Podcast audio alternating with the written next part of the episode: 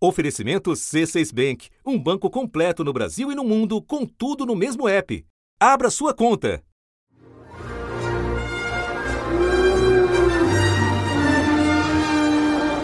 Da redação do G1, eu sou Renata Loprete e o assunto, hoje com Márcio Gomes, é. O trabalho de quem descobre fósseis de dinossauros no Brasil. Segunda-feira, 25 de novembro. Por 150 milhões de anos, eles dominaram o planeta. Se adaptaram a diferentes ecossistemas, sobreviveram à separação do supercontinente Pangeia e prosperaram em milhares de espécies. Até que há 66 milhões de anos, um asteroide atingiu a Terra, desencadeando uma série de mudanças que levaram à extinção de todos os dinossauros não aviários. Mesmo tanto tempo depois, nós ainda estamos aprendendo sobre eles. Recentemente, duas descobertas importantes sobre os dinossauros e seus parentes foram feitas aqui no Brasil. No Ceará, pesquisadores encontraram praticamente intacta uma molécula biológica que resistiu ao processo de fossilização a descoberta chamou atenção pela conservação do material. Esse material genético diz respeito à melanina. E essa melanina estava localizada aí na crista fossilizada desse pterossauro que tem até um nome científico para ele. É o Tupandactylus. E no Rio Grande do Sul, outro achado também despertou interesse por seu impressionante estado de preservação. Uma ossada com mais de 230 milhões de anos foi encontrada por pesquisadores brasileiros. Ela revelou o dinossauro predador mais antigo do mundo. No episódio de hoje vamos falar sobre essas duas descobertas. Para isso, três convidados. O repórter do Fantástico Marcelo Canelas, que esteve em São João do Polesine, no Rio Grande do Sul, onde o fóssil do predador foi encontrado além de Leonardo Kerper, coordenador do Centro de Apoio à Pesquisa Paleontológica da Universidade Federal de Santa Maria, e também o paleontólogo Felipe Pinheiro, da Universidade Federal do Pampa, que participou do achado no Ceará. Marcelo, conta pra gente como você chegou nessa reportagem sobre essa grande descoberta no Rio Grande do Sul. Bom, eu sou de Santa Maria, né? Inclusive me formei na Universidade Federal de Santa Maria, então eu tenho as minhas fontes, amigos, pesquisadores. E quando eu soube que no ano passado a universidade publicou uma pesquisa sobre o dinossauro pescoçudo mais antigo do mundo, que é o Macrocolum, eu perguntei, vem cá, vocês não têm outra pesquisa, não? E eles, aí que eles me disseram, rapaz, nós temos uma descoberta ainda mais importante, que é o mais antigo predador do mundo, que remonta à origem dos dinossauros, um dinossauro de topo de cadeia que nós encontramos e vamos publicar essa pesquisa. Qual o nome dele? Chama-se Gnatovorax cabrerae. Eu apresento para o senhor e para todos vocês o Gnatovorax cabrerae. E quando ele foi encontrado, em que estado ele estava? Ele foi encontrado há cerca de de quatro anos e o primeiro fragmento que foi encontrado, que estava aflorando por cima da, da, de um terreno argiloso era um fêmur. De forma espantosa e maravilhosa estava um fêmur completo. O dinossauro fez uma viagem dentro da rocha, muito bem conservada. Não houve alterações de forma dos ossos, dos dentes. Não houve quase alterações de cor do material. Existe todo um processo de retirada, é retirado com máquinas assim um bloco de pedra e sedimentos e levado para o laboratório. E os pesquisadores, os paleontólogos do CAPA, o, Centro de Apoio à Pesquisa Paleontológica da Universidade Federal de Santa Maria, trabalharam durante quatro anos em cima desse bloco de, de sedimentos com bisturi elétrico, aquilo que a gente vê no cinema, nos filmes de, de, de, de paleontologia, de dinossauros, isso acontece na prática. Eles ficam lá espanando lá o bloco de concreto até os pedacinhos aparecerem e, isso levou quatro anos. E o que, que surgiu depois desse trabalho? Surgiu, de maneira impressionante, um fóssil completo, sem faltar nada. O pescoço está seguindo, as costelas estão seguindo, a gente está tendo o animal inteiro. Depois começou a aparecer a parte do pé. Nossa, meu Deus, incrível, incrível. Eh, Para você ter uma ideia, o dinossauro desse grupo, que é dos Herrerasaurideus, mais completo já encontrado, foi em 1936, lá em Santa Maria também, que hoje está no Museu de Harvard, nos Estados Unidos, mas está faltando pé, está faltando cabeça, está faltando pedaço da coluna, está faltando rabo, tá... existem vários fragmentos faltando. Esse está praticamente completo.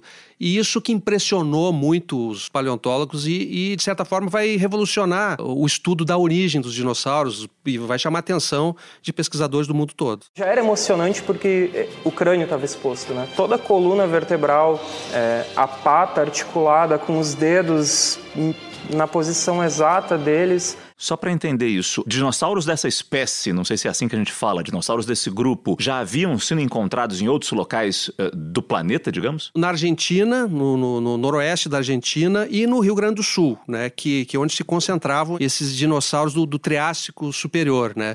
Desse mesmo grupo dos Herrerasaurídeos, vários fragmentos já haviam sido encontrados. Nenhum tão completo como essa espécie nova, né, o Gnatovorax. E, e isso é que causou espanto. Né. Os paleontólogos que se dedicam ao estudo do Triássico sempre se queixam muito do estado, né? Porque são dinossauros muito antigos. E esse, como eh, um dos pesquisadores falou na reportagem, parece que foi, foi parece que morreu ontem, né? De tão íntegro uh, que, que ele está. Tu olha o esqueleto, parece que o bicho morreu ontem, né? É, falando assim, francamente, consegue reconhecer cada uma das estrias onde os músculos se inseriam. Ele é, um, ele é o fóssil mais lindo que eu já vi na vida. Você já deu algumas pistas, mas vamos aprofundar um pouquinho mais. Como era esse dinossauro?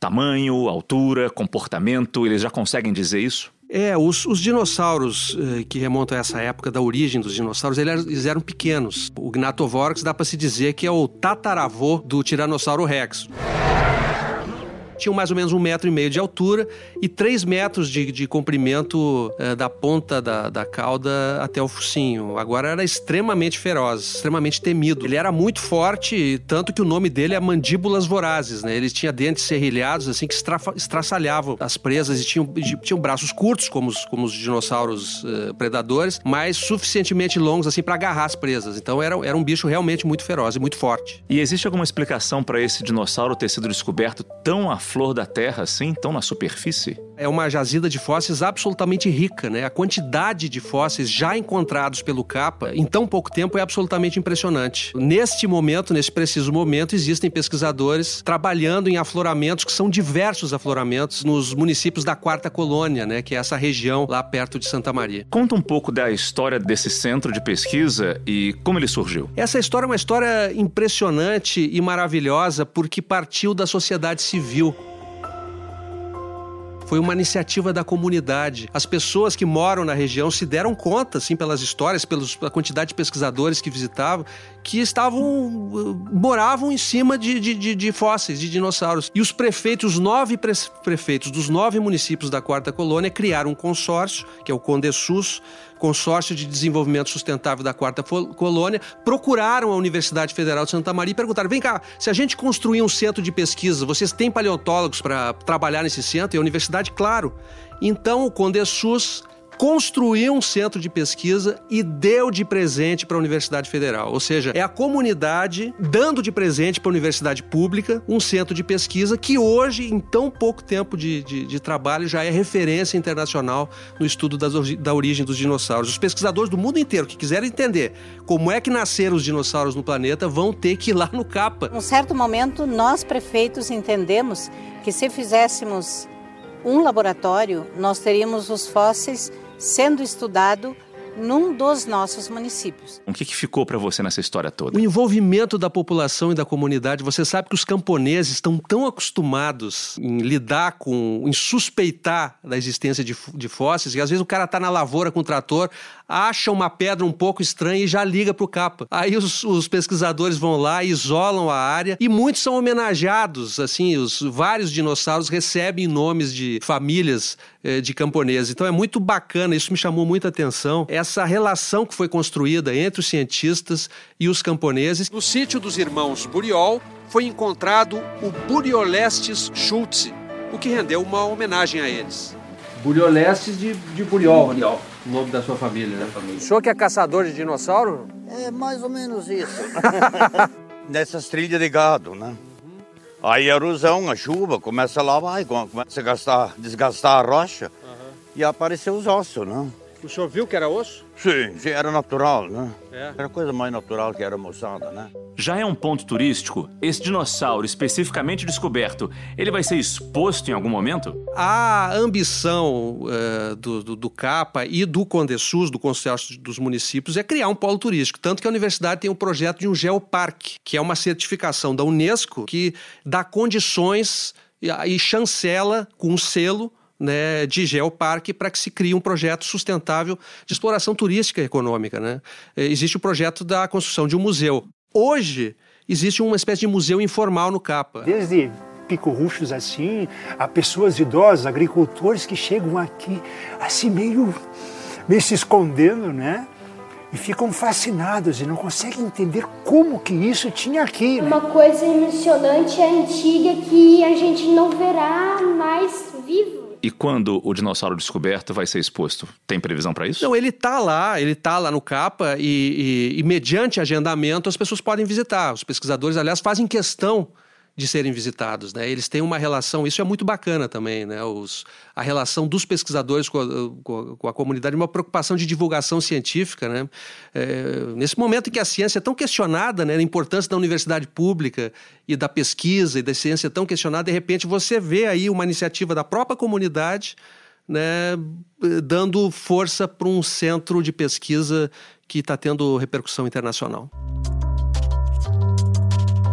Vamos falar mais sobre essa jazida de fósseis em Santa Maria com o coordenador do CAPA, Centro de Apoio à Pesquisa Paleontológica da Universidade Federal de Santa Maria, Leonardo Kerper. Mas antes, eu me despeço de você. Muito obrigado por compartilhar sua apuração com a gente, Marcelo. Eu que agradeço, foi um prazer. Leonardo, como era o Brasil do Gnatovorax? Quando ele viveu? Então, Márcio, o, o Gnatovorax era um dinossauro carnívoro e ele habitou o Brasil há cerca de 233 milhões de anos, durante o Triássico Superior, né, o período Triássico. Nessa época, o Brasil era bastante diferente do que ele é hoje, né, a fisionomia era muito diferente. Então, por exemplo, o Brasil ele era conectado com a África, né, então a gente tinha todos os continentes grudados no supercontinente chamado Pangeia. Era um lugar bem diferente do que a gente vive hoje, né, a vegetação, por exemplo, era muito diferente, né, a gente tinha um, um predomínio de gimnospermas, com coníferas. E hoje é bastante diferente, né? Por exemplo, hoje a gente vai ter um domínio das angiospermas, né? Que são as plantas que têm flores. E naquela época a gente tinha um domínio de pinheiros e e outras árvores, né? Eu, também tinham bastante ambientes desérticos, era, era bastante diferente, né? E, e o Gnato Vorax habitava essas, esses ambientes aqui no, na, no local que hoje é o sul do Brasil. Ele não circulava em outros lugares, ou seja, a gente não tem a descoberta de Gnato Vorax em outro lugar que não seja essa região ali do sul do Brasil, essa grande região dos Pampas, digamos. Exatamente. Até o momento, o Gnatovorax ele é uma espécie endêmica aqui do sul do Brasil. Existem outros dinossauros que são relacionados a, a, esse dinossauro, que são lá na Argentina. E aqui no Rio Grande do Sul mesmo, a gente tem um parente dele, que aliás foi um dos primeiros dinossauros a serem encontrados no Brasil, que é o Staurikosaurus. E o Staurikosaurus ele foi encontrado em 1936 e foi levado por uma equipe de pesquisadores para os Estados Unidos, né, para a Universidade de Harvard, onde ele foi estudado e tudo mais. E agora, né, cerca de 80 anos depois, então a gente encontrou um, um segundo esqueleto desse grupo de dinossauros, que são os Herrerasauridae, né, e, e, era uma espécie nova. Então por isso que ele recebeu esse nome novo, né, que é Gnatovorax cabrerae. Gnatovorax significa mandíbulas vorazes, e Cabrerae, né, foi o, em homenagem ao professor Sérgio Cabreira, que foi foi quem descobriu o fóssil, né? Qual a particularidade dessa região de Santa Maria, onde tantos achados e importantes achados estão acontecendo? Essa região, né, que é a região central do estado do Rio Grande do Sul, afloram rochas que são do período Triássico, né? E a particularidade, o que é tão interessante, é porque essas rochas elas são bastante raras ao redor do mundo. Então, no caso dos dinossauros, uh, foi durante esse período mais ou menos que aparecem os primeiros dinossauros, os primeiros fósseis. E é somente aqui e até o momento em algumas localidades do, do noroeste argentino que elas têm sido encontradas. E que perguntas a descoberta desse fóssil ajuda a responder? Ou talvez melhor ainda, que novas perguntas essa descoberta uh, suscita, levanta? Então, esse dinossauro ele é, ele é, muito interessante por vários motivos. O primeiro, como eu te comentei, é que ele é bastante raro, né, fósseis desse grupo aqui no, no, no Brasil. Então, levaram quase 80 anos para ser descoberto um segundo esqueleto de, de, de algum membro desse grupo. Isso faz dele né, bastante raro. Uh, outros aspectos é que o esqueleto ele está bastante completo é um, é um animal, assim, é, né, pra gente que trabalha com fósseis, muitas vezes a gente trabalha com, com fragmentos, com ossos isolados, e esse animal, ele tá, pratica, ele tá praticamente completo, né? A gente tem ossos e dentes de todo o esqueleto dele. E isso é muito interessante. E, e por ter ser tão raro esse, esse, esse grupo, né, surgem várias perguntas sobre eles. Primeiro, a gente não sabe exatamente de onde eles vieram, né? Porque quando eles aparecem no registro fóssil, eles já são esses predadores de grande porte, né, para a época.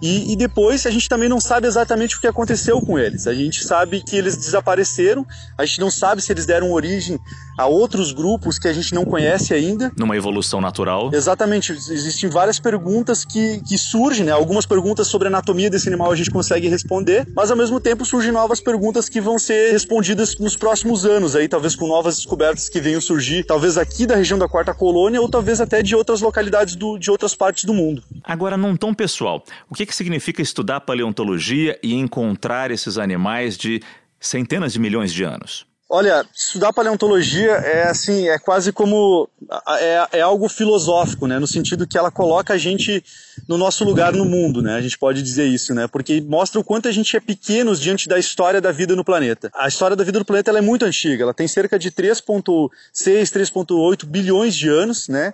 E a nossa espécie surgiu apenas uns 200 mil anos atrás. Então, né, nos mostra o quanto pequenos a gente é diante da história do universo. Então, a paleontologia ela permite que a gente estude, né? Busque evidências de como a vida era, como a vida evoluiu, né, se diversificou e se extinguiu ao longo dos anos. E, e, e, tentar responder essas perguntas. E para nós aqui que trabalhamos com isso, é uma grande satisfação uma descoberta como essa do Gnatovorax, principalmente né, pela, pela qualidade do, do material do espécime. Né? Então é uma coisa raríssima de ser encontrado. Nós vamos agora atravessar o Brasil para falar de outra descoberta realizada no Ceará com o seu colega o Felipe Pinheiro da Unipampa. Por isso te agradeço desde já. Tchau, tchau. Obrigado. Muito obrigado, Leonardo. O material genético de um fóssil de dinossauro foi encontrado lá na Chapada do Araripe, no sul aqui do nosso estado. E aí o interessante segundo os próprios especialistas, é que ele estava, rapaz, bem conservadozinho, ó. Felipe, a gente já entendeu como a região de Santa Maria é repleta de fósseis do período Triássico, uma região riquíssima. E a Chapada do Araripe? Por que é um lugar propício para encontrar fósseis? Então, Márcio, a Chapada do Araripe é um lugar especial, tão especial quanto, na, na minha opinião, quanto a formação da região de Santa Maria aqui, é, ela é um mais recente, né? Como tu falou, aqui no, em Santa Maria a gente tem rochas do período Triássico. Lá na Chapada do Araripe a gente já está no período Cretáceo, né? Que é o último período da era Mesozoica, o último período, inclusive, que os dinossauros é, não avianos, né? Que não são aves, estavam vivos. E a Chapada do Araripe é especial por conta da preservação dos materiais que a gente encontra lá. Quando a gente fala de fósseis, né? Dinossauros, sempre vem na nossa cabeça ossos, partes duras fossilizadas. E na Chapada do Araripe a gente tem o que a gente chama de preservação preservação excepcional. Ou seja, além dessas partes duras, a gente vai ter tecidos moles. Naquela época, quando aquilo era um grande lago, uma laguna, ou às vezes um mar de águas rasas, se criou uma condição perfeita para a preservação de tecidos moles. Então a gente tem toda uma conjunção de condições químicas, uma química muito específica na água, uma ação muito específica de, de organismos decompositores, bactérias, que propiciaram esse tipo de preservação. Então essa é a parte mais especial, na minha opinião, da Chapada do Araripe. Felipe, para quem não brincava de dinossauro quando era pequeno, me explica direito. Qual é a diferença do pterossauro para um dinossauro na família evolutiva, no tempo? Eh, onde se coloca um pterossauro, onde aparece o dinossauro? Muita gente confunde os dois bichos, até porque é muito comum você encontrar é, na mídia de forma geral e até em alguns livros essa confusão. Na verdade, assim, os pterossauros, quando você analisa uma árvore evolutiva desses animais, eles são próximos evolutivamente dos dinossauros, mas não são dinossauros. Na verdade, é uma questão muito de definição. Então foram duas linhagens que evolutivamente se divergiram ali lá no começo do período Triássico, ou metade do período Triássico, e depois elas seguiram caminhos completamente diferentes. O que é interessante é o seguinte, que pterossauros, todos até agora a gente encontra como pterossauros são animais voadores.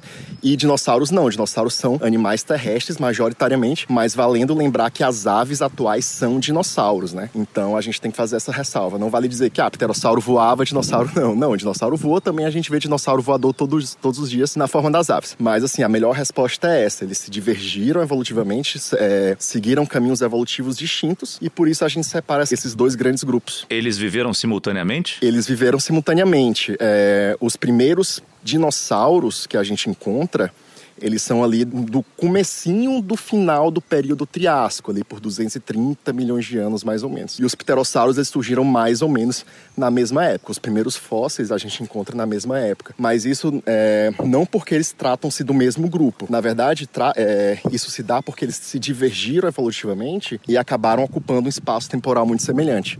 Mas são grupos anatomicamente bem distintos. Se tu encontra um osso de pterossauro, claramente aquilo é um osso de pterossauro. Se tu encontra um osso de dinossauro, tu vai ver uma série de características que só os dinossauros vão ter. Quando eu morava no Japão, eu fiz uma reportagem uma vez em que eu fui a um museu e vi um mamute extremamente bem preservado, inclusive os pelos, a gente podia tocar nos pelos desse mamute. Eu sei que o pterossauro que vocês encontraram parece, nas suas palavras, ter morrido ontem. Por quê? O meu pterossauro aí que você falou, o pterossauro que a gente estudou, ele tem cerca de 110 milhões de anos. É um material muito, muito mais antigo. Então é claro que você não vai sentir assim os pelos. O pterossauro ele tinha uma, uma espécie de cobertura de pelos.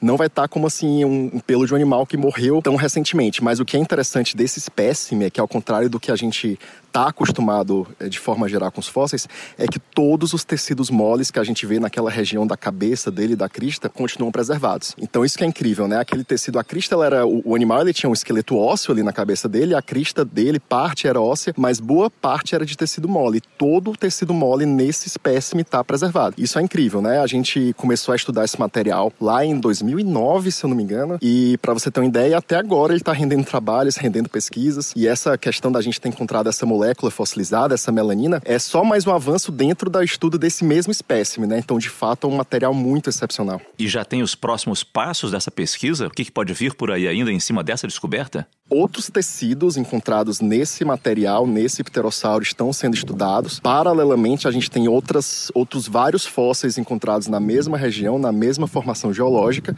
também sendo estudados quanto à questão de preservação. A gente tem pterossauros, outros pterossauros parecidos, inclusive tem um esqueleto muito bom, muito completinho, é, que está sendo estudado pelo pessoal lá da USP, meu colega Gustavo Prado, que me acompanhou desde o começo nesse estudo com o pterossauro esse da, desse novo E também muitos peixes, né? A gente está trabalhando também com bastante material de peixes, em que coisas assim excepcionais estão começando a aparecer também. Então, na verdade, quando a gente começou a olhar para é, aspectos dos fósseis que raramente eram olhados e percebidos antes, as surpresas começaram a aparecer. Em termos de pesquisa, Felipe, como essas descobertas posicionam o Brasil num cenário mundial da paleontologia? Mais olhos devem se voltar para cá, para o Ceará, para o Rio Grande do Sul? Com certeza. Eu acho assim que a paleontologia brasileira, assim, antes a gente era muito visado, a gente tinha muitos olhos para cá por conta dos fósseis. Entende assim? Então, os fósseis brasileiros, eles sempre geraram uma certa cobiça, é, inclusive por pesquisadores estrangeiros, colecionadores estrangeiros. A gente tem esse problema é, de tráfico de fósseis até hoje ali na bacia do Araripe. Mas agora o que, é, tá, que eu vejo que está acontecendo é que a gente nunca teve tão autossuficiente em termos de pesquisa. Então, assim, os fósseis sempre chamaram atenção. Desde a década de 70 até um pouco antes, muita gente quer estudar o Araripe. Mas agora a gente percebe que não tem mais muito para onde correr. São brasileiros que estão fazendo pesquisas de ponta. Puxa, Felipe, muito obrigado pela sua participação. Muito obrigado, Márcio. Um abraço.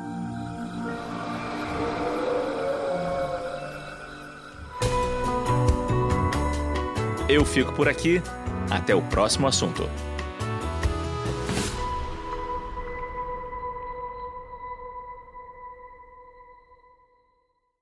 Você no topo da experiência financeira que um banco pode oferecer. Escolha um banco completo no Brasil e em qualquer lugar do mundo. Abra sua conta no C6 Bank.